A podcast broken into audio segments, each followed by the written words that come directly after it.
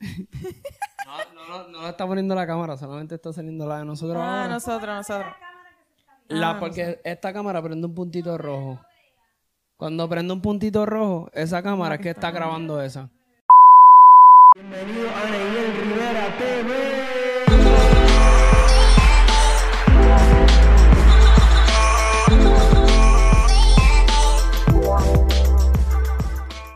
Bienvenidos, mi gente, a otro episodio de Neil Rivera TV. Estamos acá en otra. Todavía no le hemos puesto nombre a esto, ¿verdad? No, no tiene. Ya tres. Bueno, algún día le vamos a poner nombre. Pero hoy, este, bueno, desde antemano, recuerden compartir esto, darle like, eh, suscribirse al canal. ¿Sabes? Yo me doy cuenta y cuando tú miras las estadísticas, dice que la gente que ve los videos No son están más, suscritos, Ajá. es verdad. Son más los que no están suscritos que los que están suscritos.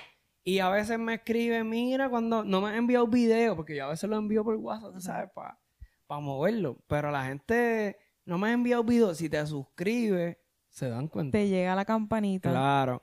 Pero hoy el tema no es ese, no, no vamos a hablar hoy de suscribirse porque ese es un tema muy extenso pa- para la prédica de hoy. Pero hoy vamos a hablar de un tema... A mí, a mí me gusta el tema, ¿te gusta el tema? Sí, sí. Yo lo puse. es verdad. Ya no me choteé. Pero para este tema yo llamé a dos personas muy importantes este, para mí, para ti también. Sí. Hombre, si dices que no. Me botan. dos personas muy importantes para nosotros que ellos tienen un testimonio sumamente increíble, este, muy duro de superación, diría yo también, están, están envueltos en eso, pero sin más preámbulos, está por aquí, como les digo, pastores, mamá, papá. Los mejores suegros. ¡Eh! Para acumular puntos ahí, ¿tú ¿sabes? Está con nosotros papi, mami, José Rivera y Elizabeth Rojas con nosotros. Un aplauso. No hagan como Ángel que dejó caer el micrófono. Ay, Dios mío, sí, también. ¿Cómo están? ¿Cómo se sienten hoy? ¿Nerviosos? No, nervioso no, un poco cansado, pero estamos, estamos aquí Ah, pues somos muchos cansados. Ni le decimos qué hora es ahora mismo. No. Literal, literal. La gente ya sabe que casi siempre nosotros grabamos de noche. Pues, pero aquí imagínate, en esta vida tan ocupada, ajetreada, llena de tantas cosas, pues hay que grabar así, darle. ¿Qué hora Eso es? Las 3 de la mañana, mira Ay, para allá. Dios Ay, mío. Dios mío. Pero hoy, mm, todavía no he dicho el tema, ¿verdad? No. Hoy vamos a hablar de un tema que es, es bastante, yo creo que es más recurrente este tema en los jóvenes, que es más como saber eh, cuál es su llamado o cómo, cómo eh, me llamarán o cómo, qué sé yo, cómo, cómo haré eso que Dios este, tiene para mi vida. Y yo, yo quiero empezar con Papi porque él estaba hablando el domingo y estaba diciendo que una vez él estaba en el altar y él estaba llorando y preguntándole un montón de cosas a Dios, pero cuéntanos, tú eres, tú eres el que tiene que contarnos ese testimonio de primera. Mira, este, de lo que yo conté el domingo en, el testimonio, es que desde la primera vez que Dios me habló, eh, creo que llevaba como seis meses, no creo que llevaba un año en la iglesia, Dios me habló por, por un, siervo de, él, eh, me dice, tengo un ministerio, un ministerio para ti. Entonces, de ahí en adelante, pues, yo iba a diferentes sitios, a, a- ¿verdad? Y, iglesia, y, y Dios me hablaba del, del ministerio. Y me decía, tengo un ministerio, mira joven, entonces ven, un día estoy en un culto y otro predicador me agarró por un brazo, joven, Dios tiene un ministerio grande contigo. Pero en el, en el, en el llamado, justamente como te decía hoy también cuando, cuando hablábamos, este, como pasó con David, tú sabes, Dios, Dios lo unge al ministerio y lo pone como rey, pero David tenía solamente 17 años. Y no es Ujú. hasta los 30 que David comienza a, reinar. Y en todo ese proceso, pues David vivió muchas experiencias. Y la experiencia más, más, más difícil fue que el mismo líder de él, que él lo veía como, como, como algo muy especial, que era el rey Saúl, pues lo persiguió pa- para matarlo. Y David pasó todo, todo eso. Eso, eso está bien interesante, no que te interrumpa, porque tú me estabas diciendo que cada, cada eh, personaje de este de la Biblia que tuvieron su ministerio a los 30 años. Sí, porque a los 30, a los 30 años, eh, prácticamente el sacerdote o el levita a los 30 años era que se cumplía y podía ejercer el sacerdocio conforme, conforme a la ley de Moisés. Y a los 30 años, por eso Jesús empieza el ministerio a los 30 años, por eso Juan el Bautista comienza el ministerio a los 30 años, José comienza también a los 30 años y David comienza eh, a los ministerio. 30 años.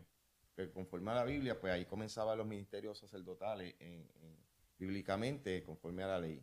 Entonces, hay un proceso desde que Dios me llama, de que me comienza a hablar de ministerio, pues, pues eso como, como uno dice, eso pues motivó a uno. Y yo dice, bueno, ministerio, pues. La, la situación es que cuando Dios comienza a procesarte y a cambiarte, y cuando Dios comienza para darte lo que, lo que Él te promete, Dios comienza a cambiarte, pues con los cambios más, más difíciles son los que, los que suceden dentro de ti. Porque Dios comienza a cambiarte actitudes, formas de pensar. Entonces, todo eso va chocando dentro de ti. Porque tú no eres así, pues digo, yo no era así. Entonces, Dios me, me empieza a cambiar y comienza a. Entonces, por dentro, yo lo que sentía era una tormenta. Como ya a los tres años, cuatro he convertido, yo lo que sentía una tormenta porque yo no me sentía yo, porque no era yo. Entonces, de tantos cambios y tantos ajustes. Entonces, un día, como dije en el testimonio, este, de, de todo lo que Dios me decía que yo trataba de, de- de obedecerle, de no hacer, de, no, no fallar, no pecar, no, no hacer esto, ¿sabes? Eh, yo me enamoraba de una muchacha y Dios me decía, esa no es, y entonces ¿cómo que esa no es? No, esa no es, y venía. Lo que Una- no quiero hacer, eso hago. Sí, ajá. Entonces yo quería enamorarme y Dios me decía, no, esa no es. Entonces eh, un día me dijo hasta telco, pues a través de... Wow. Sí, Ay, qué me dijo, no seas telco, esa no es, esa no es la que yo tengo para ti. Entonces todo esto, este, pues me lleva a, pues, a empezar a, a yo dentro de, de mí a, a tener muchas luchas, más las luchas aparte que uno tiene de economía y todo esto. Era un joven, tenía 22, 23 años. Y todo esto, pues, una lucha. Y un día trabajando, sin tener profesión todavía, trabajando en, un almacén, pues voy caminando por el almacén, entonces, de momento ya no pude más, y como iba solo y estaba en un almacén, comencé a gritarle. Pero Señor, tú me dices que tengo ministerio, que tengo ministerio, que tengo ministerio, pero ministerio de qué? ¿Para qué tú me necesitas? No me digas ministerio, porque hay gente que me pregunta, pero tú vas a ser evangelista, tú vas a ser pastor, tú vas a ser misionero, yo, yo no sé. Yo ministerio, no sé. Entonces, ese día, pues empecé a decirle a Dios todo lo que sentía, como me sentía. Estoy así, estoy asado, tú Ah. me dices que te obedezca, tú me dices que, que haga esto, que deje esto, que no haga esto y todo, y todo eso. Y todo eso fue como tres y media de la mañana por ahí. Y yo se lo, y me desahogué hasta que seguí llorando y hablándole. Y, lo- y le dije, ¿para qué tú me quieres? ¿Para qué tú me llamaste? El asunto que eso fue, creo que un miércoles, un jueves, en la madrugada. Y el sábado había un retiro de jóvenes en Carolina, de líderes de jóvenes, había como 200 jóvenes. Entonces, cuando, cuando están esos, esos jóvenes, pues el predicador, que está, eh, me acuerdo el nombre, Elisa Samuel Colón, eh, creo que es de Toa Baja por ahí, no sé si está vivo todavía. Y ese, ese varón, pues Dios lo usaba bien tremendo. Entonces, ¿sabes que empiezan a pasar los jóvenes? Pasan todo. Cuando algo de jóvenes, pues pasa Ah, todo el sí. mundo. Pues, el altar Se llena el altar completo. completo, Sí, pues, será pues, campamento o algo así, pero... Sí, entonces, entonces yo, yo como vi tanta gente, fui, me fui a una esquina y me ajodillé en, en una esquina, pues a mí siempre me gustaba ajodillarme en las esquinas, así, aparte. Y él siguió ministrando, ministrando, ministrando y ministró a todo el mundo. Entonces, como yo estaba en una esquina, pues fui el último. Entonces él tenía el micrófono y cuando comenzó a ministrarme, pues empezó a ministrarme por- con el micrófono y empezó Dios a hablarme todo lo que yo le había dicho en ese almacén, todo una... Y mientras Dios me hablaba, pues yo lloraba y, y me seguía ministrando, ministrando, ministrando. Y lo último, cuando termina Dios de ministrarme, me grita, y te llamé para pastor. Mm, Y eso te rompió. Y pues imagínate, ahí me quedé ahí, to- todo el mundo. Entonces, el asunto es que cuando ya eh, te entregan la parte, tú sabes que van los jóvenes a comer y todo eso en el Ajá. campamento, pues entonces todo el mundo me decía el pastorcito en el, en el Yeah. campamento, ¿sabes? Y pues, Te quedaste con esa etiqueta por entonces siempre. de ahí en adelante, el pastor que yo tenía, que para ese tiempo era eh, Jamón Vega, que ya, ya está con el Señor, este, pues eh, supo de- de- de- del llamado y sabía, ¿verdad? Lo que Dios tenía eh, conmigo y, Sí, te fue y dirigiendo me a eso. fue ayudando y llevando.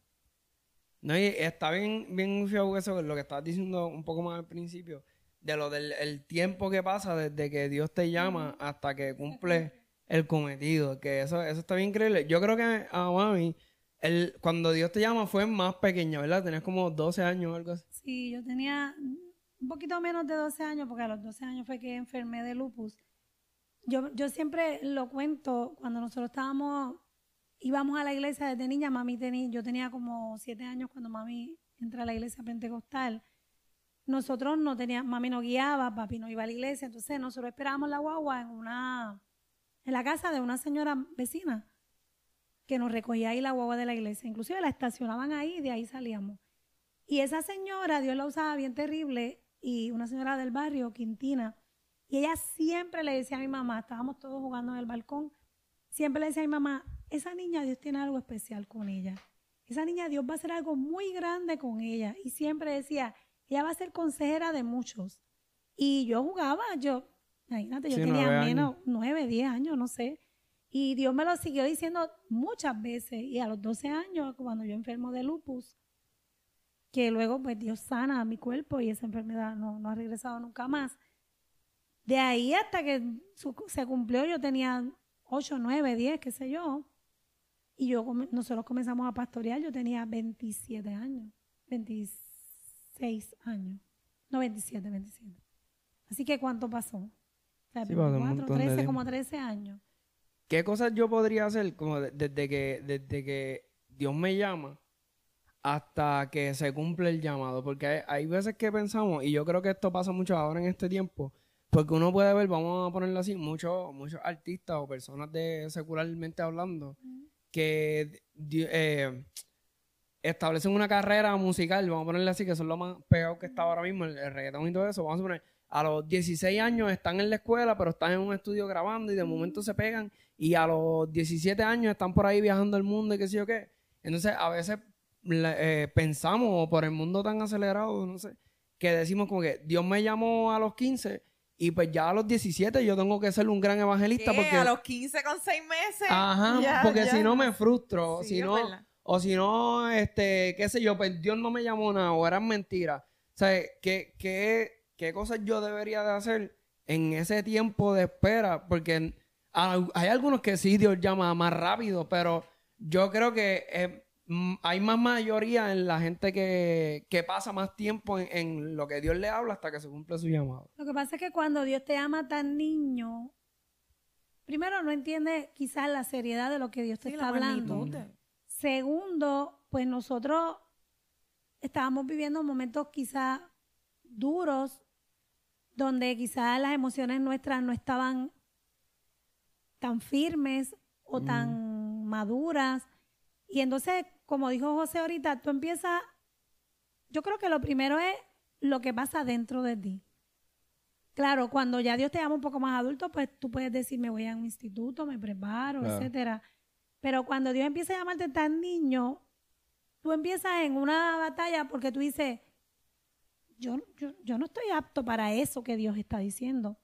Y la mayor parte del tiempo, desde que Dios te llama hasta que se cumple, hay un camino, un camino largo que recorrer donde primeramente Dios comienza a, a pasarte por procesos en la vida que te va capacitando, te va formando, porque mayormente cuando Él te llama, tú dices, yo creo que Dios se equivocó porque yo no, yo no sirvo para eso. Pero Dios nunca se equivoca. Dios sabe que te Ah. llamó hoy, pero Él sabe lo que va a hacer contigo en, en- en ese momento que te entregue, ¿verdad? En propiedad ese llamado. No, y también como alinear tus preferencias y tus metas a las de Dios, porque ahora tú dices, bueno, Señor, yo no quiero regir mi vida por lo que yo quiero, sino por lo que tú quieres en mí. Y, eso también como que los jóvenes a veces tienen que alinearse a lo que Dios Y ahí quiere. que tú dices esa palabra. Yo creo que eso es lo primordial, porque si tú no Sí. quieres, si, Si no no quieres, quieres, pues mm, mm. no se va a cumplir nada. ¿Cuántos Ajá. Tú llamados? tienes que anhelar. O sea, desde que Dios te dice pri- primeramente, tengo esto para ti, para ti tú tienes que verlo como algo este, grande, algo máximo, que tú digas, wow, Dios se fijó en mí y tiene un trabajo para mí, tiene algo para mí, el Dios del cielo que hizo los cielos y la tierra. Eso es lo primero. Y que- entrega, porque Andrea dice Sí. alinear, ¿verdad? Es una palabra Sí. que, que uno dice, wow, es la realidad porque Dios te llama. Dios te, te dice para lo que te quiere y ya Él sabe que puedes, pero entonces ahí empieza ese proceso de entrega.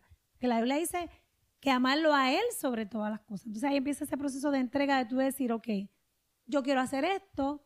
Yo siempre digo que mi mamá me frustró los planes y yo sé que obviamente no fue mami, fue Dios us- usándola porque yo quería estudiar diseño de moda. Claro, me encanta ser educadora, pero entre diseño de moda y educadora, yo creo que estaba parejo. Y yo me acuerdo, yo salí en cuarto año, fui a un expo empleo de estos que hacían en los coliseos, y todo lo que yo pedí, que me llegó a mi casa, de todas las mesas que yo fui, fue de moda. Cuando empezaron a llegar esas cartas a mi casa, que mami vio eso, ¿qué? ¿Qué? No, tú vas para la Yupi. ¿Qué moda ni moda? Y entonces yo le digo, mami, yo estuviera en Nueva York ahora mismo con un montón de bufandas y moda. Pero eso no era lo que Dios quería para mí. Entonces, Mm. Dios te va llevando y como tú dices, va alineando el camino. Dios te va poniendo un camino perfecto para Ah. llegar a esa meta. Pero nosotros decidimos si entro por ese camino perfecto o me desvío. Porque muchas opciones siempre hay. Sí, yo tengo una frase en mi teléfono que dice, el no de Dios es una redirección.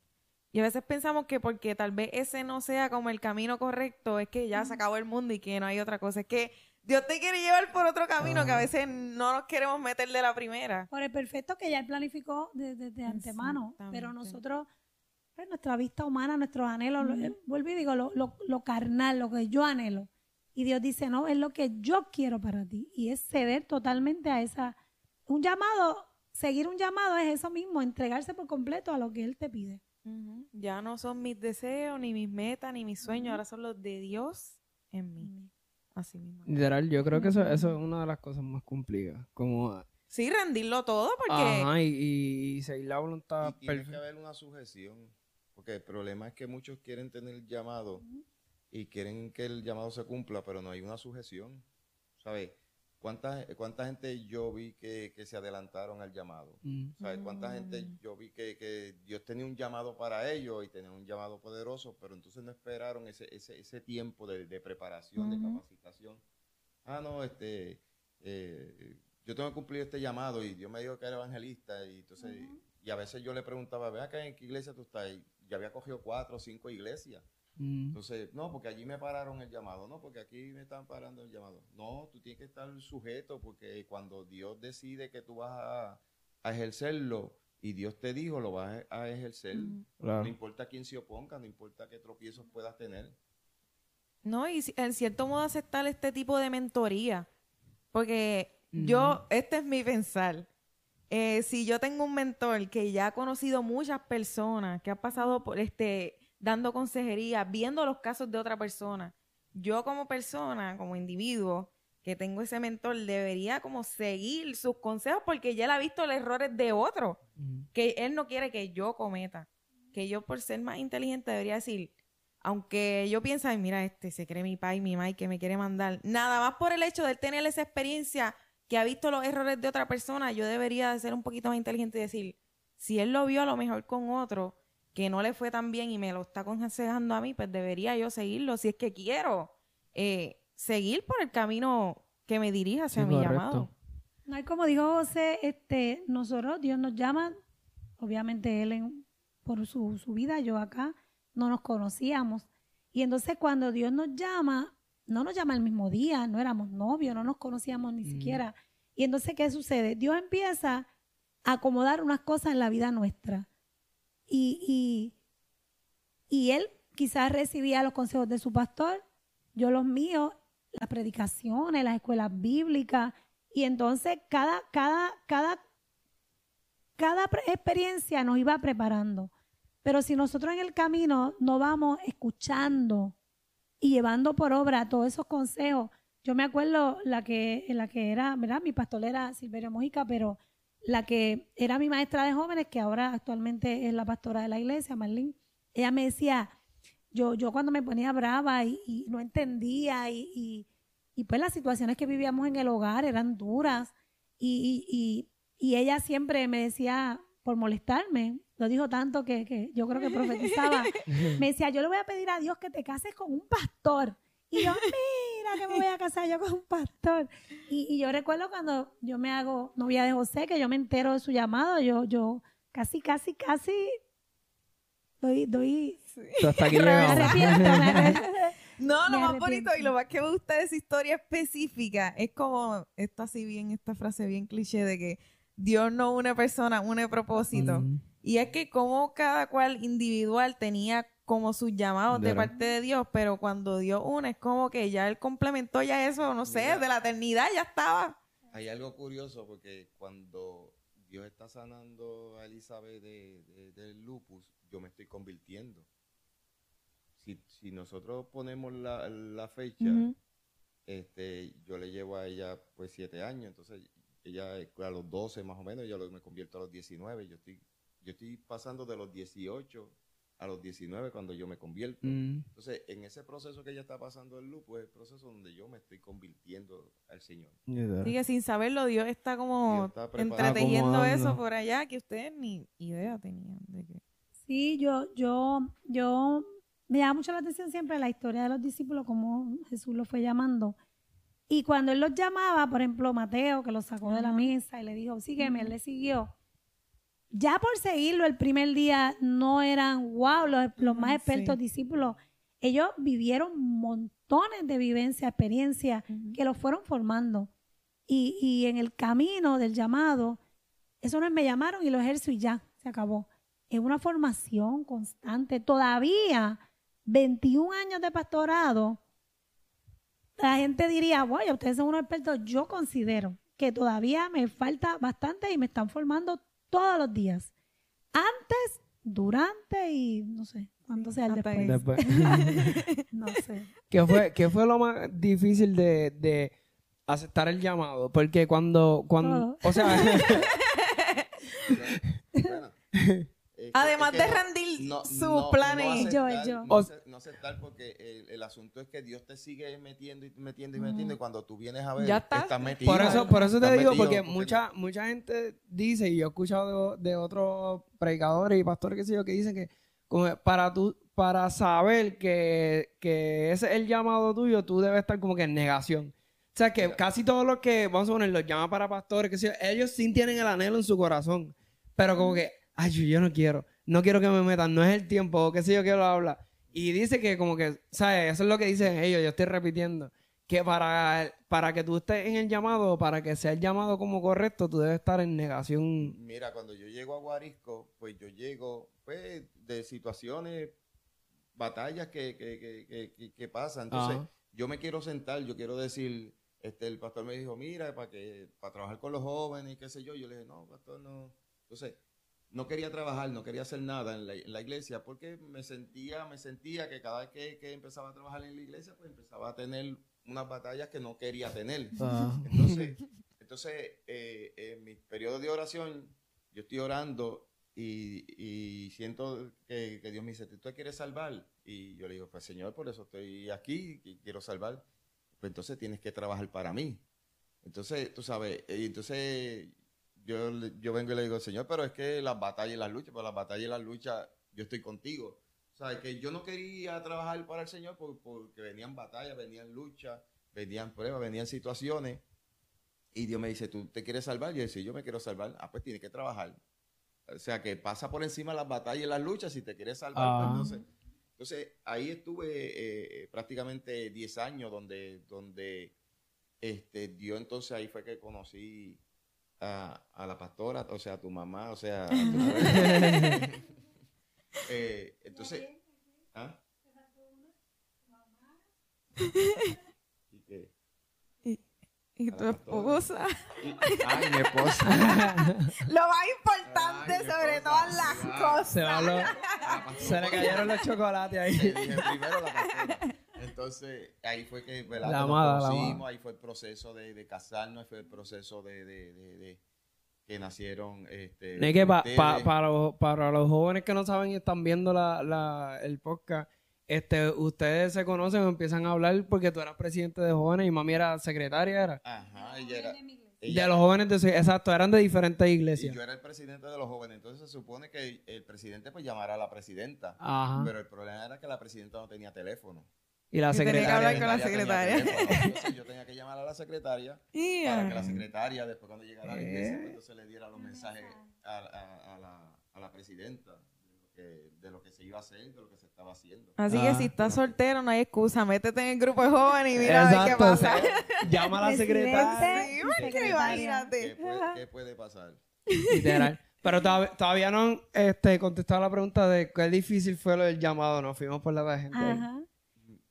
Termina la. Ajá. Sí, no, es que pues, como te dije ahorita, el asunto del, de- de- del llamado, creo que cuando nosotros nos casamos, como a los dos años, casi tres años, este, eh, que tú, eh, tú estabas, Nati todavía no estaba, había una iglesia en Vegalta, que el pastor se fue, pasó una situación, el pastor se fue. Y el pastor de nosotros, pues, eh, Pedro Juan, pues, eh, nos había, me había hablado con, conmigo, no sé si, si aquella vez nos reunió a los dos, no sé si tú te acuerdas, era más o menos 96, 97 por ahí, para, para que él nos iba a recomendar para esa iglesia, y o nos había recomendado, pero yo creo que eso no se dio. O sea, no, no se dio, pues nunca, nunca eh, Sí, llegamos. Y nada, y nosotros seguimos Siete normal. años.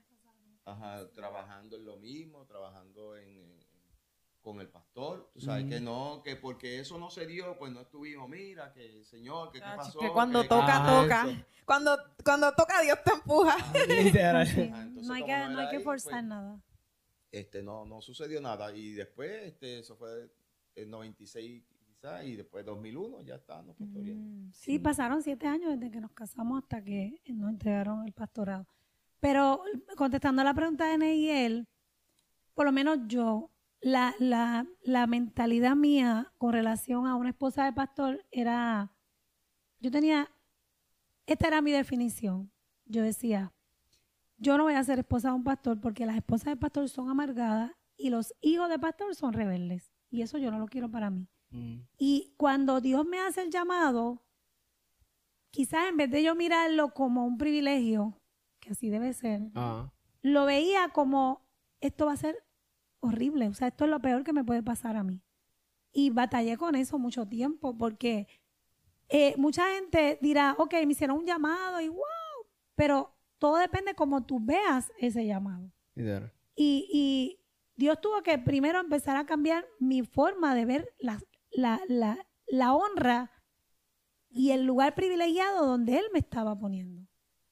Pero antes de yo poder experimentar ni siquiera dos días de pastorado, antes, ya cuando estaba llegando el proceso, yo tuve que un día, me en en el balcón de mi casa y hablar con Dios. Y decirle al Señor, yo, yo voy a obedecerte. Me tuve que rendir. Aún teniendo esa visión, esa mentalidad, esa forma errónea de verlo, yo me voy a rendir. Pero tú me tienes que hacer una promesa. Que tú vas a cuidar mi vida, tú vas a cuidar mi matrimonio y tú vas a cuidar mis hijos. Y, y ahí descansé en eso. Yo dije, yo me voy a tirar de pecho. Yo te voy a obedecer. Pero yo necesito a cambio que tú cuides de nosotros a tal nivel que nosotros marquemos una diferencia y, y quizás a lo mejor yo no había visto más allá de lo que, no sé, no sé. No, y que para ese tiempo también no habían redes ni había nada, eso tú no podías, como ahora, que ahora tú puedes ver, qué sé yo, otros pastores de México, de, de Sí, otros más- lados, más- más y tú puedes decir, ah, mira, ellos, ellos la están pasando bien, o sea, se disfrutan lo que hacen, ¿verdad? Uno no sabe los trasbastidores más los que están ahí cerca, pero sí puedes ver que, que se disfrutan, qué sé yo, las predicaciones o lo que hacen para Dios, que en ese tiempo, pues vamos a suponer, tú conocías los que habías escuchado. Claro. Sí, tal vez el círculo era más cerrado. Ah, exacto. Y, y tuve que cerrar mis ojos y decir, ok, yo quiero escribir mi historia. Y por eso yo siempre tengo ese lema. Vive tu experiencia. Porque alguien te puede decir, no, este, voy a trabajar, uy, no, ahí no trabajas, eso es horrible. O voy a estudiar esto, no, esta profesión es horrible. No, vive tu experiencia. Y marca la diferencia en tu experiencia. Sí, es Yo- que yo creo que... Ay, perdón. Dale, dale, dale. Yo creo que aunque tú no quieras, cuando Dios te respalda, tú haciendo eso que no quieres, eso ya te derriba. Tú dices, pues Señor, si esto es lo que voy a hacer para encontrar tu bendición, tu respaldo hacia mi vida, lo voy a seguir haciendo. Aunque te cueste el rendir tuyo. ¿no? Y tenemos, tenemos dos opciones, o, o lo hacemos de manera voluntaria y con amor, con pasión, como me gusta hacer las cosas a mí, o lo hacemos a regañadientes, molestos, amargados. Y entonces vamos a seguir da- dañando el testimonio de esa honra, porque lo que hacemos es, ok, esta imagen que yo veo es un desastre, pues eso es eso. Y Dios quiere que nosotros di- digamos, no, Señor, si tú me llamaste, yo quiero hacerlo para ti, con pasión, con entrega. Y lo que haya que soltar, lo que haya que añadir, pues en el camino lo, lo- lo vamos entregando o, o añadiendo, preparándonos. Me fui con instituto, me preparé en la palabra, porque yo quería marcar la diferencia. Ah. Sí, hacer lo, lo mejor de tu parte, de lo que estuviese en tus recursos. Sí, ser distinto. Y yo creo que eso es bien importante en, en el llamado, porque hay muchas personas que tienen llamado y eh, vamos a poner, bueno, ya pasamos a, a donde ya tienes el llamado y tienen un llamado, pero no, no lo explotan, si se pudiera decir esa palabra, porque vamos a poner, tú puedes ser una maestra de niños, pero ser una maestra de niños regular, pero puede que de momento aparezca otra maestra de niños que tiene el mismo llamado que tú. Y esa maestra de niños pues le trae dibujos, le trae una historia eh, con cosas para ver. eh, viene los martes o el día que sea la, la escuela bíblica y le trae un montón de cosas. Y yo creo que eso hace una diferencia entre este llamado y este Claro llamado. que sí. Definitivamente la, la, la pasión, la pasión. Es que yo creo que eso tiene que ver no necesariamente con el llamado, hasta, hasta en tu trabajo normal. Bueno, eso sí. Hay pero- gente que hace un bote de que tú dices, es que le sale solo. Igual, aunque no tengas ningún llamado, que sea servir en la iglesia regular. Tú puedes ser un cristiano normal o, o- y ser un cristiano no anormal, pero Sí que que- sobresalga Ajá. nada más por el, el simple hecho de servir a otro. Mira, Que eso es como de la persona, de la persona. en ese ejemplo yo, yo siempre veo a Juan el Bautista. O sea, Juan el Bautista no tuvo un ministerio este, vamos a decirlo de esta, de esta forma. El, el ministerio desde que, desde que comenzó hasta que terminó no, no duró dos años. Porque desde que él comenzó a predicar a los 30 años hasta que le cortaron la cabeza no, duró, no pasaron dos años. Entonces, pero cuando Jesús habla de Juan el Bautista, dice que nacido de mujer no hay uno más grande que Juan el Bautista. Entonces, hay gente que cree que ser un ministerio grande y poderoso es que te conozcan en las redes, que te den Ujú. muchos likes, que te den muchos views, que tengan muchos comentarios positivos. Y mira, Juan el Bautista lo que hizo fue preparar el camino de Jesús y decía, no soy yo el Cristo, el que viene detrás de mí, que yo no soy digno de desatar este, eh, sus cordones encolvados, Ajá. Es más poderoso que yo. Y eso, yo, yo soy una voz que clama en el desierto. Y ese fue el mensaje de Juan el Bautista. Y arrepentidos y convertidos. Convertido. Entonces, ese mensaje por dos años, algunos dos años, cuando Jesús habla de él y se expresa de Juan el Bautista, se expresó como, como Sí, lo más grande. lo más grande. Entonces, lo- no- nosotros no podemos comparar los ministerios y, lo- y lo- y los llamados. Ah, pero que yo como, como, como tú decías ahorita, no, yo soy que hebreo en la cocina, hazlo con pasión. Claro. Yo soy que hebreo con los niños, hazlo con pasión. Yo soy que hebreo con, con solamente limpiando la iglesia, hazlo con pasión para que tú veas lo grande que es el ministerio cuando tú lo haces con esa pasión. Sí, pre- precisamente el, el, el, el viernes que estuvimos allá con, con Redimid y eso, él abrió un foro de preguntas y alguien le preguntó que cómo él definía el éxito. Y él decía, mira, el éxito yo no lo defino por la canción tan lejos que llegue mía, o por cuántos conciertos yo haya abierto, o por cuánta gente se haya convertido en, en, en una, en una presentación mía, porque Redimido en todos sus sus conciertos siempre hace llamado al final. Entonces él decía, mi éxito no se define por eso. Él dice, mi éxito yo lo veo y es cuando yo puedo ver a mi hija sentada ahí cantando las canciones, adorando a Dios de corazón y es porque ve que su papá lo que hace, lo hace con entrega. O sea, lo, ve a su papá que lo hace de corazón, ve a su papá que está adorando a Dios. Él, le- él decía, ¿de qué me vale a mí eh, tener todas estas cosas, tener a lo mejor canciones que pueden llegar muy lejos y cuando yo me monto en un avión o me monto en la guagua pa- para ir para cualquier lugar, mi hija sea la, la más que esté molesta o mi hija la que no, no, quiera gusta, saber de Dios. no. Porque él, él decía, para mí el éxito es que mi hija y mi esposa puedan ir conmigo y, y disfrutar del llamado que, que yo tengo en Dios y adorar a Dios conmigo. Y yo no le llamaría éxito, yo le llamaría victoria. Mm, Porque en el Evangelio no tenemos éxito. El Evangelio que tenemos es victoria, porque cada vez que pasamos un proceso, pasamos situaciones, es una victoria que Dios nos da eh, en el transcurso que vamos caminando en este, en este Evangelio y vamos creciendo en este Evangelio. Al fin y al cabo, el, el ministerio más grande es la familia. Ajá, Son los ajá. que te ven cuando tú cierras la puerta, te ven tu verdadera persona. Claro, no, es que, tú sabes, allá había muchos este, artistas y personas que cantan y qué sé yo qué, y me imagino que querían saber la, la inquietud de él y él pues abrió su corazón ahí y lo dijo. Es que somos un todo. Yo creo que cuando nosotros, Dios nos hace un llamado, Dios prepara, es que no hay un detalle que Dios deje sin cubrir. Claro, nos toca a nosotros. Ujú. Tener ese oído afinado y también tener ese, hacer ese balance. Porque, por ejemplo, yo me puedo entregar en cuerpo y alma a lo que Dios puso en mi mano y estar todo el día haciendo obras por ahí, etcétera. Pero ¿dónde queda, por ejemplo, yo como maestra en la escuela vi muchas veces niños no traer sus tareas, no traer sus proyectos, no traer el material. Yo le decía, ¿por qué tú no hiciste la tarea? ¿Por qué tú no hiciste el proyecto? No, Missy, porque eh, mi mamá estaba, qué sé yo, qué en la iglesia, mi mamá. Y entonces eso, otros niños lo escuchaban o yo misma me indignaba porque una de las Mm. cosas que, que nosotros como hombres y mujeres de Dios tenemos que cuidar es esa parte de nuestra casa, nuestra familia, porque el llamado es un todo. O sea, yo no puedo decir, ok, estoy por ahí predicando calle arriba y calle abajo, haciendo obras, y cuando yo miro mi casa, un desastre, mi casa sucia, mis hijos abandonados, no hacen tarea. O sea, es un desorden. Y, y eso tiene que ser orden en todas las áreas de nuestra vida, claro. ¿Mm? Hay situaciones que se van a Sí. presentar. Y Nayel, una cosa bien importante en la capacitación que Dios nos da cuando nos hace el llamado, es que muchas veces pensamos que Dios hizo un llamado y es como si se abriera una alfombra roja y comenzáramos Mm. a caminar por ahí, donde hay muchos aplausos y qué sé yo.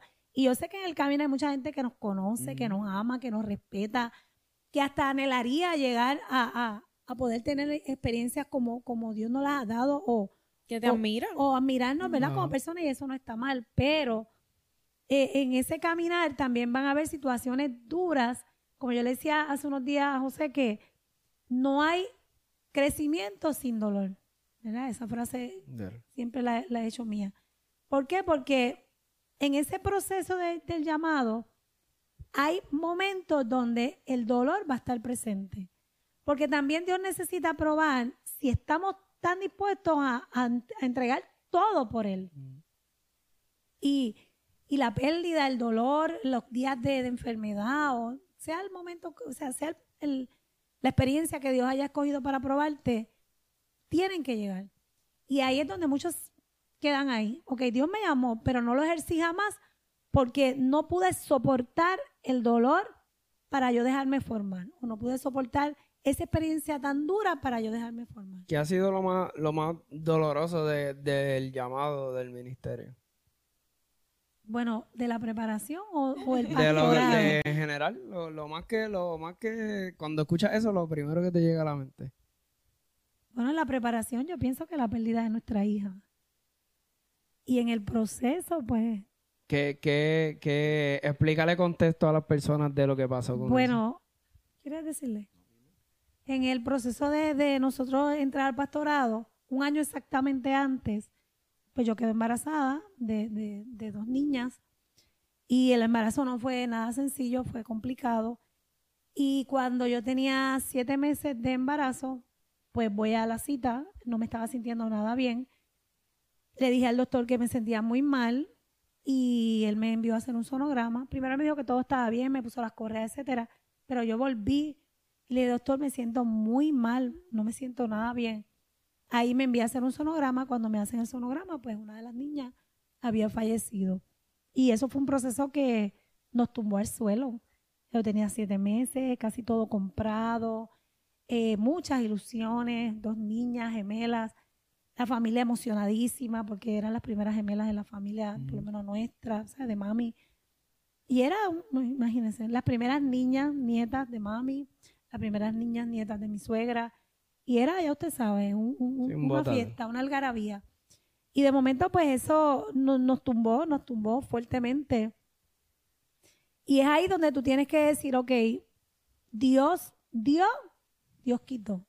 Y todavía decir, como quiera, voy a seguir sirviéndote, adorándote y, y, y no te voy a, no te voy a negar, no voy a, no voy a dar para atrás, para nada. ¿En ese tiempo ustedes sabían que iban a ser pastores ya o no sabían nada? No. No, no. Bueno, teníamos el llamado, pero no teníamos una iglesia, nada, nada, no, nada concreto. Sí, no había nada de, de, No. de nada. Un año exactamente después, todo, ya estábamos ahí. Imagínate si te hubieses rendido ahí ya en lo último. Exacto. In- Todo inclusi- lo que hubiese inclu- perdido. inclusive nosotros, este, ¿verdad? En medio de, de ese proceso, porque, o digo, antes de ese proceso, pues, este, Dios empezó a hablarnos, este, como, como cinco o diez veces. Muy por dif- seguido. Si mucha gente venía, mira, van a pasar un proceso, pero Dios va a estar con ustedes. Antes de eso. Antes de eso. ¿Mm? Va- viene una prueba grande, pero Dios va a estar con ustedes.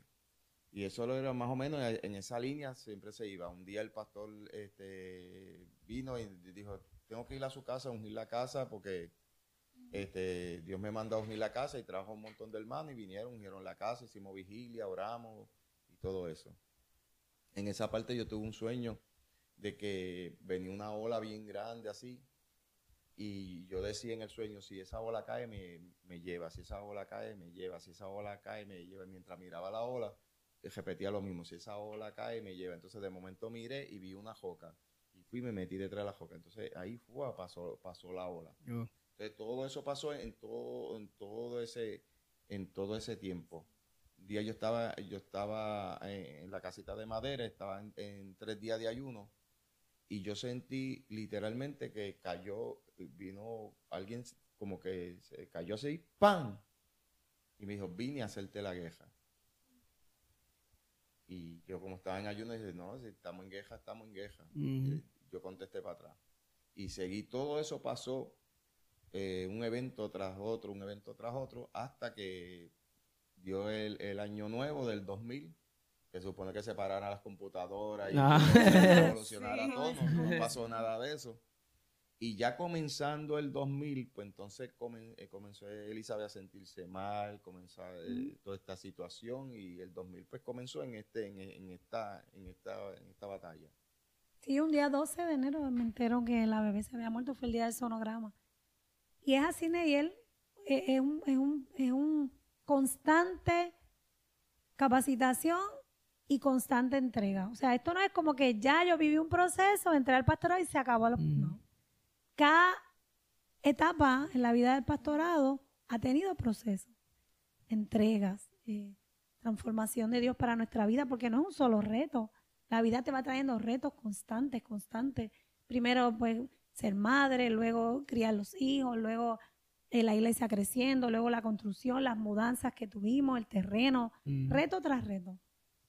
Y una de las cosas que, que- que yo siempre me imaginaba cuando, como Dios me había hablado tanto de- del llamado, en los 10 años que yo estuve ahí, casi todos los años venía alguien Mm, y me jalaba por un brazo, me señalaba, mira joven tú, ponte de pie. Ajá. Dios tiene, Dios tiene un, este, un pastorado para ti. Vino uno y me puso un gabán. Me llamó al altar, vente acá, joven. Mire, pastor, Dios tiene un llamado con este, ponte este gabán. Tiene este, este llamado con este joven. Entonces, era, era constante, porque yo me hice mi ilusión. Yo dije, el día que Dios, el día que va, yo vaya, a pastoral, va a pastorear, vamos a ver 10 pastores en el altar, una iglesia mega grande, y van a coger un cuerno de aceite, nos los van a echar por Sí, un- encima, va a haber un todo el mundo danzando, todo el mundo brillando. Todo bello, todo y todo tremendo, y nada, y nos van a traer muchos regalos, y, aquí salen los... Sí, una fiesta, una fiesta. los y los siervos a, pastorear a tal sitio, y, y esa era mi ima- imaginación del llamado. Mm. Nada, nada que ver con, con- nada de eso. Con lágrimas. Y inclusive cuando, cuando pasó el, el proceso de, de, de Nayo, pues yo le dije a Elizabeth, vámonos para Estados Unidos, vámonos. Entonces, eh, Dios empezó a decirme, no te vas de la iglesia. Y el Señor me voy de la iglesia. Y me dijo, no te vas de la iglesia. Y el Señor, pero pasó este, no te vas de la iglesia. Y yo estuve casi tres meses en medio del proceso en lo que ¿verdad? Podía no asimilar la situación. Ajá. Tuvimos, como decir, tres meses eh, quedándome en casa porque fue demasiado de, de, de muy fuerte. fuerte. Y, y- y ahí era donde yo decía, pues vámonos para Estados Unidos y allá hacemos nuestra vida y Ajá. comenzamos eh, de nuevo, que sé yo, comenzamos una vida nueva. Y Dios me decía, no te vas, no te vas. Como eso fue en enero, como en mayo, más o menos. yo volví a la iglesia. Fue por primera vez que volví a la iglesia y pues Dios empezó otra vez a, a- a el proceso de sanación. Y ya en, en enero, pues entonces estábamos en Del marzo, otro en marzo estábamos pastoreando. Pero en Del enero otro año. empezamos a reunir y en Sí. marzo entonces en estuvimos en y local. marzo ya estábamos pastoreando. Ujú. ¿Qué, el- qué- qué yo debería hacer si tengo llamado? ¿Cómo yo puedo mantener el llamado? Yo sé que es bien amplio eso, pero en, en su experiencia y en lo que ustedes han vivido, ¿cómo yo podría mantenerme? Sí, como lograr ser constante, porque Ajá. ahora tú puedes decir, ay, el llamado sí lo cumplo cinco años y ya. Exacto. Es que no Pero una- es no una quedarse. regla, porque mira, es- esto mismo que te estoy diciendo, cuando el domingo también yo decía de David, o sea, eh, Dios lo unge, Samuel, Samuel llega allí y dice, el, el ungido de Jehová está aquí, y ve a Eliad y ve a los demás, y dice, no, Jehová no dice que ninguno de estos, ahí tienes otro, sí hay uno por allá, pero no creo que sirva para eso, sí, pues tráelo. Y cuando llegó David, dijo, este es el ungido, y lo ungieron. Y David desde ese día ya estaba ungido para, para, ser, para ser rey. No. Pero ¿cómo David llegó a ser rey? Huyendo de Saúl, yéndose allá a los filisteos, haciéndose el loco, dejando que la baba le, le bajara por la, por, Mm. por la cara y haciéndose como un loco y, y se quedó allá con, los- con los filisteos.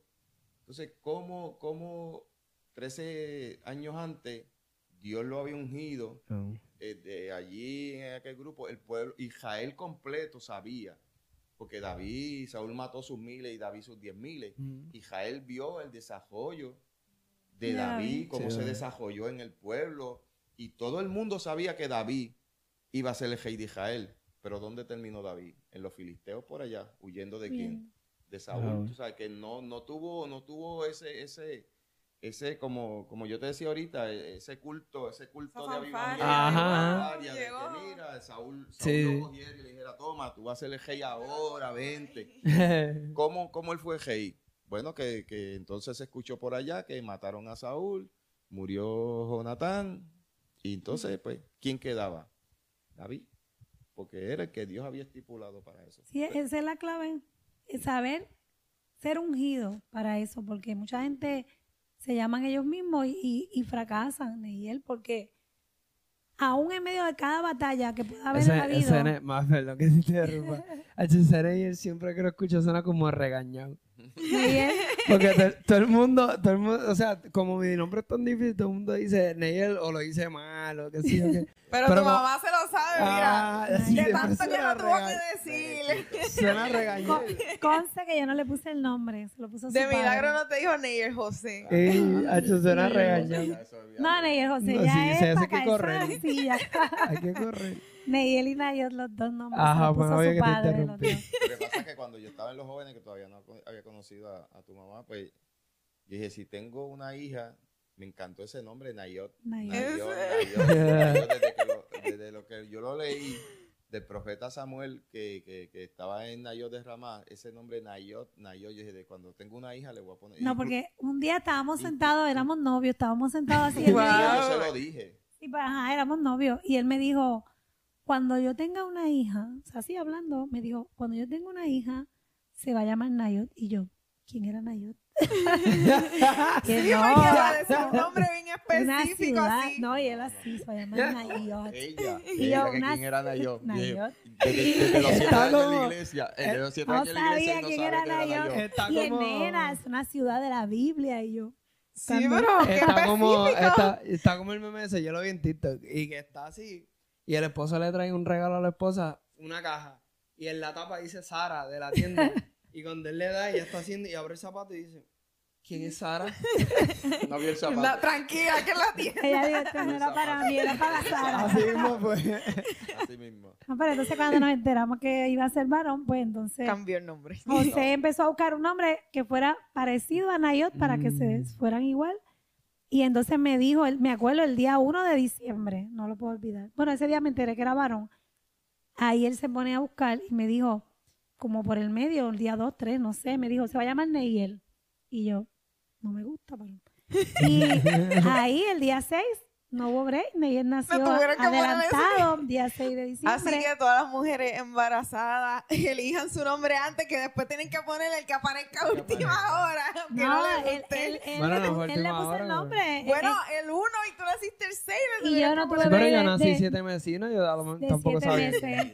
yo no tuve break de... de- Ni de- el le- no, el de Neyel sí me lo hicieron, el de Nati no. Y él le puso Neyel y le puso José también. Y con Nayot, yo dije, pues está bien, ponle Nayot Zoe. Ah, pues fue, le escribió, como yo no podía caminar, tenía cesárea. Él fue a centro médico. Otro bajó, consejo, no dejen que los papás escriban le van a poner que. Y me trajo el certificado de nacimiento, ya la inscribí yo. Así con aquella cesárea no podía con la vida, la doblé. Me dijo, no lo vas a ver. Y yo, que tengo que ver porque Ya no sé toda la información Ya yo me la, yo sabemos me la ya sabemos que eso es. Ah, no, no, no. Cuando yo leí Elizabeth, yo, Dios mío. Qué específico, ya tiene el nombre de su hijo y nosotros no Ah, tenemos los ningún dos, nombre. Los dos no se lo puso él. No, no vamos a y ponerle si no, se, eso. y si no se No. apura, le pone nombre a los nietos. Avisan. Ya yo tengo el nombre, así no, que ya. no le vamos a ponerle A Andra no le gusta, pero ella no lo va a ver. Ah, ah, ah, como, ah, cómo mira, tú te ponerle nombre. haz lo mismo que hizo tu padre. Si es cesárea, tú vas y la inscribes. Con calma, que se lo Lo cambia a los escribe. 18. Pues, Pero no. Neyel, lo, llegando al tema, lo más difícil del, de un pastorado, yo creo para mí, para mí, en, en mi experiencia, es que la gente te endiose. Y cuando digo endiose, no es que ahí me, haga- me, me digan la diosa Elizabeth, es que te quieran adjudicar características o atributos de Dios. Siempre lo digo donde quiera que voy. Que te quieran poner esos atributos que son solo de Dios. Y por eso a veces que, no es excusa obviamente, pero por eso es que muchos hombres y mujeres de Dios se sienten tan elevados que pierden la dependencia de Dios. Y, y yo creo que ni en el año 1, ni en el 5, ni en el, ni en el 15, ni en el 21 ahora, ni en los que falten. Por favor, Dios. No sé cuántos son. No perder nunca esa dependencia de Dios. Porque si tú permites que la gente te endiose y te, y te alabe y te, y te suba así, eso puede, puede ser contradictorio para uno porque uno puede decir, ya yo llegué a- al tope Mm. y por siempre nosotros tenemos que decir, Dios me escogió, pero si Dios no me sostiene, yo no llego ni, ni, ni dos meses más allá. No, y tiene dos vertientes. El ministro que, que recibe tantos halagos que, que, que olvídate, que está casi sentado en el trono, y también la, eh, la persona que lo ve como, olvídate, lo, lo- lo tan grande que, que, que se desilusiona cuando pasa algo que después Claro. no quiere saber No, de nadie. Eso es lo más crítico porque cuando te endiosan, no te permiten ser humano y tú Sí, a la estás que ve el co- simple rol, es como, ¿qué? Esto no puede pasar, esto no Ah. es posible. Constantemente pero es tenso. normal. O sea, no normal, pero Tenso. puede pasar. Tenso. Hay gente que se escandaliza, como lo hizo en una entrevista que me hicieron hace un tiempo. Ven el pastor bostezar en el, en el altar. ¡Ah! Dios mío, el pastor bostezó en el altar. Sí. O sea, él es humano. A lo mejor ese hombre llegó, un pastor llegó del trabajo, que hay muchos pastores que trabajan secularmente. Llegó del trabajo, llegó cansado, no le dio tiempo de comer. Porque todos pueden llegar tarde, pero el pastor no puede llegar tarde. Y entonces con esa prisa, corriendo, pasó algo, se le quedó el carro, qué sé yo, y el pastor está agotado, está enfermo, y bostezó. Y la gente se escandaliza, o el pastor lloró, y el pastor no puede llorar, o el pastor no, el pastor se enojó. El pastor no se puede enojar. Mm. Y, cuando la gente te endiosa, te crea un estrés tan terrible porque no te dejan ser humano. Y puede ser de ese, de ese, como lo dices tú, o puede ser el otro ángulo que te creas tan alto que ya no necesitas orar. Y ahí es donde vienen muchos pastores, hombres y mujeres de Dios, que la gente a veces dice, no, era un charlatán, no, no, era un hombre de Dios. Pero se descuidó. ¿Por qué? Porque ya sintió un, Torreo. una estabilidad donde dijo, ya yo no necesito, ya yo llegué, ya yo estoy bien. Y vas No, que, que como tú dices, que el pastor no puede bostezar, los puede ver durmiendo allá en la banca. "Ay, cabecear". Y allá en la banca, pero él, él no puede bostezar. Entonces, Eh, es la diferencia. Sí, sí. Hay que hablar con el del sonido para que suba el micrófono. ¡Ah! Pastor que me escucha, sea humano. O sea, eso no le da derecho a pecar y andar por ahí. Pero sea humano. Y, y, y, de, y de que la gente lo vea como humano. Usted tiene que llorar, Ujú. llore. Si tiene que reír la carcajada, ría. eh, disfrute la vida.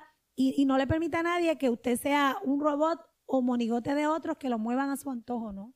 Usted déjese dirigir por Dios. Claro, escuche el consejo de la gente, de las ovejas y de, Ujú. y de cada persona que le pueda dar un consejo sabio. Yo los he recibido. Yo me acuerdo cuando yo empecé a pastorear, yo no quería que me dijeran pastora, o sea, eso estaba prohibido. Tenían que decirme Elizabeth. Y yo me acuerdo, un hombre de Dios, miembro de nuestra iglesia, me sentó y me habló y me hizo reflexionar y, y- y me dijo, o sea, cada vez que, y, yo me quejaba del pastorado y me dijo, cada vez que lo hacen, me hiero en la silla, me duele, porque pienso que yo soy una carga para ti. Y yo simplemente recibí el consejo. Me acuerdo una vez, oye, yo, no dominaba la palabra muy bien, nunca había predicado. Y una dama molesta, bien molesta, me dijo, tú no pareces una esposa de pastor.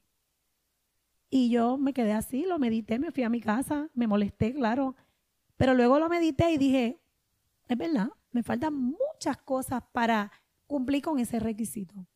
Y me preparé, me fui al instituto, me preparé y pedí a Dios cada día, pido a Dios cada día, parecerme a lo que Él dijo que yo sería, Mm. cada día más. Amén. Yo creo que ahí Amén. está el- el- la conclusión completa. Sí, así. mismo. Hasta con consejitos y todo. Tú que me escuchas.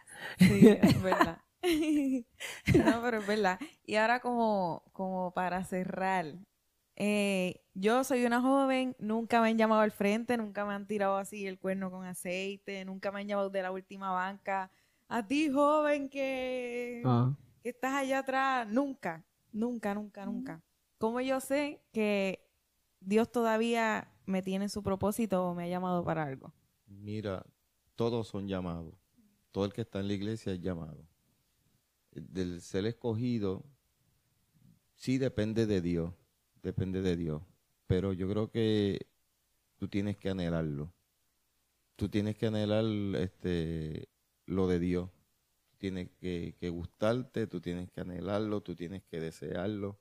Tú tienes que provocar a Dios que, que- que haga algo esa parte, esa parte, como mucha gente lo despacha. No, Dios sabe que yo tengo necesidad de esto.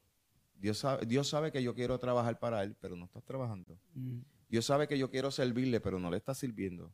Dios sabe que yo quiero agradarle, pero no le estás agradando. Yo- Dios sabe que yo anhelo esto, pero estás haciendo algo que se note Ajá. ese anhelo.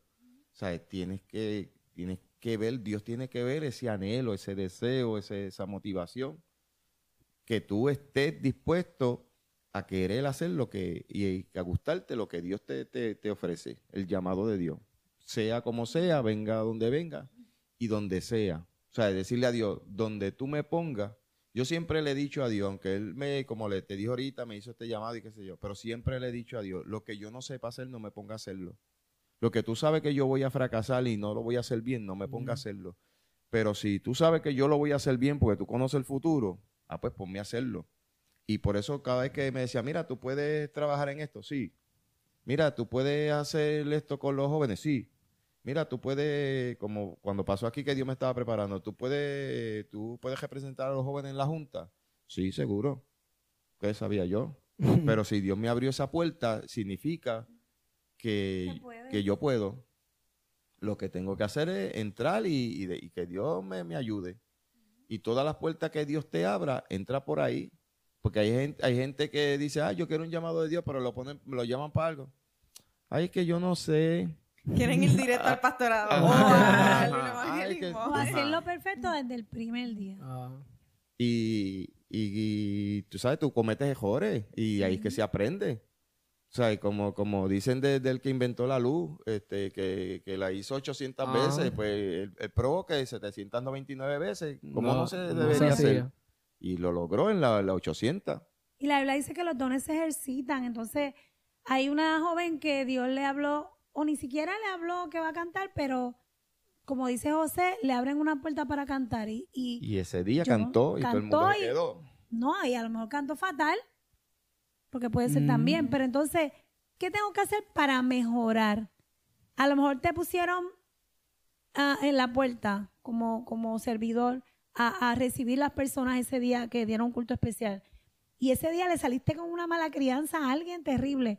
Pues entonces ya tú estás viendo tus deficiencias. Mm. No es que tú no sirves para eso, es que esas deficiencias yo las tengo que mejorar, trabajar. Porque muchas, la Biblia dice los dones se ejercitan.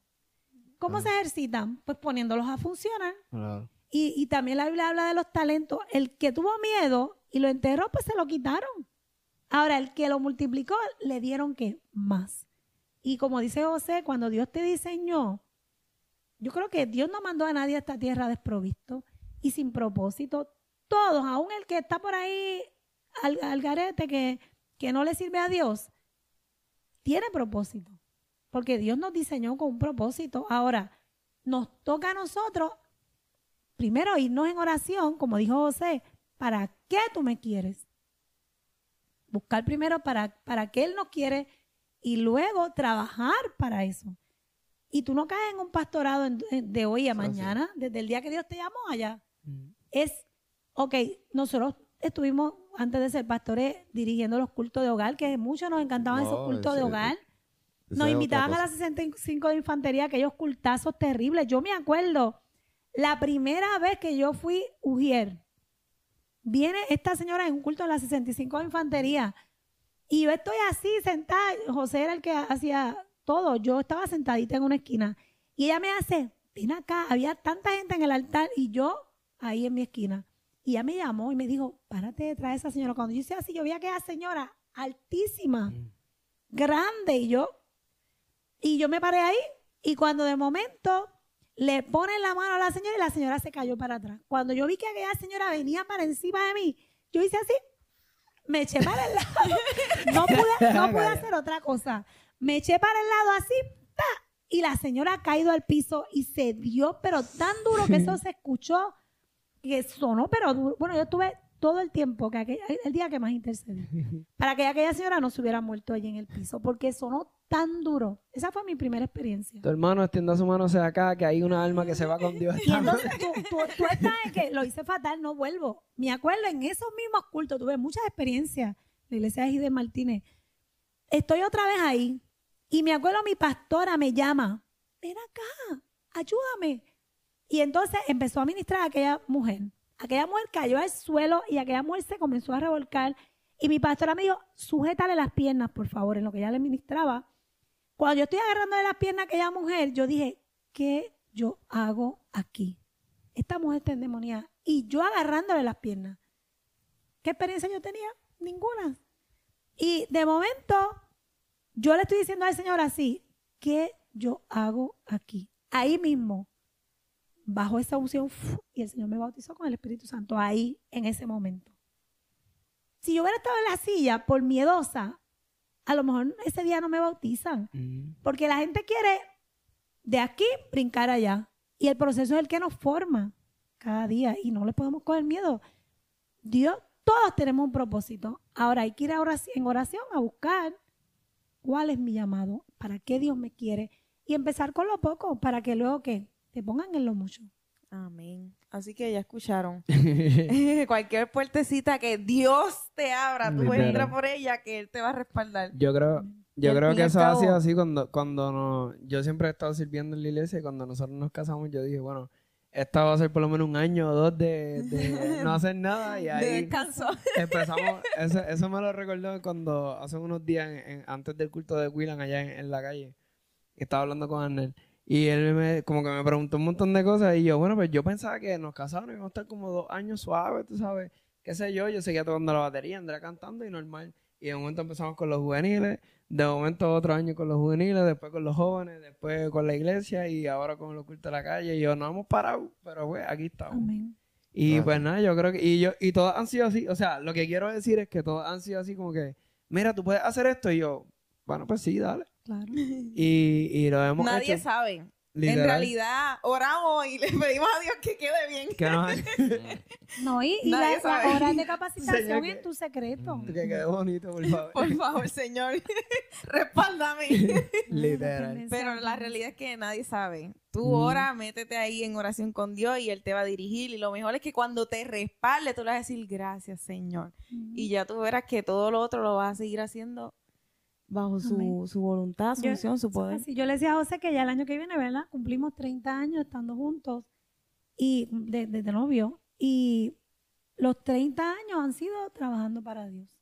Andrea, 30. Y todavía no nos han dado 30. Bueno, nosotros llevamos como cuatro. Te faltan unos cuantos. no, pero yo voy a contar desde que estoy en la iglesia sola. Diadre. Para que por lo menos Subamos. te Para que suba un te, poquito. se vaya más rápido. Bueno, gracias de verdad por, por estar acá. Y yo, Andrea, estábamos hablando y nosotros, ¿a quién podemos hablar del llamado? Así que yo- Bueno, 20 Nos tenemos- minutos, duramos nos tenemos ¿cuánto? ahí. 20 minutos. Hombre, Sí, 20 20 minutos, ¿no? minutos. Llevamos ¿Ves? una hora y cinco. Pero. Hay que editar esto, hay que editar. no, no, está bueno, eso no se puede editar. Hay, hay mucho contenido bueno. Y gracias por estar acá, compartir de su sabiduría. Y, y cuando sus nietos estén más grandes, pues van a ver estos videos y van a aprender. A Un privilegio, Ney, el poder, poder hoy tenerte aquí y ver que no ha sido en vano. Verdaderamente no.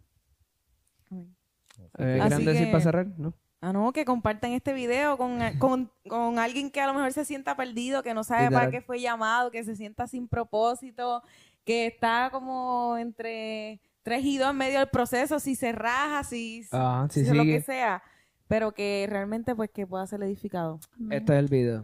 Amén. Así que hasta aquí nuestra Nada, parte. compártelo, dale like, suscríbete y... Hasta la próxima que Neye nos diga, mira, vente que tengo un Otro video. de hoy para hoy. Tú sabes cómo yo soy. Así, así, así sale mejor. sí, ¿verdad? Así que nada, mi gente, gracias por este, estar hasta acá. Si llegaste hasta aquí este, y no estás suscrito, suscríbete. Si llegaste hasta aquí y estás suscrito, comenta. Y si llegaste hasta aquí y estás suscrito, comentaste y sigues ahí, pues compártelo con alguien. Amén. ¿Está bien? Amén. Así que nos vemos, mi gente. Gracias por estar aquí. Dios los Bendiga. Y Dios los bendiga. Bienvenido a Daniel Rivera TV.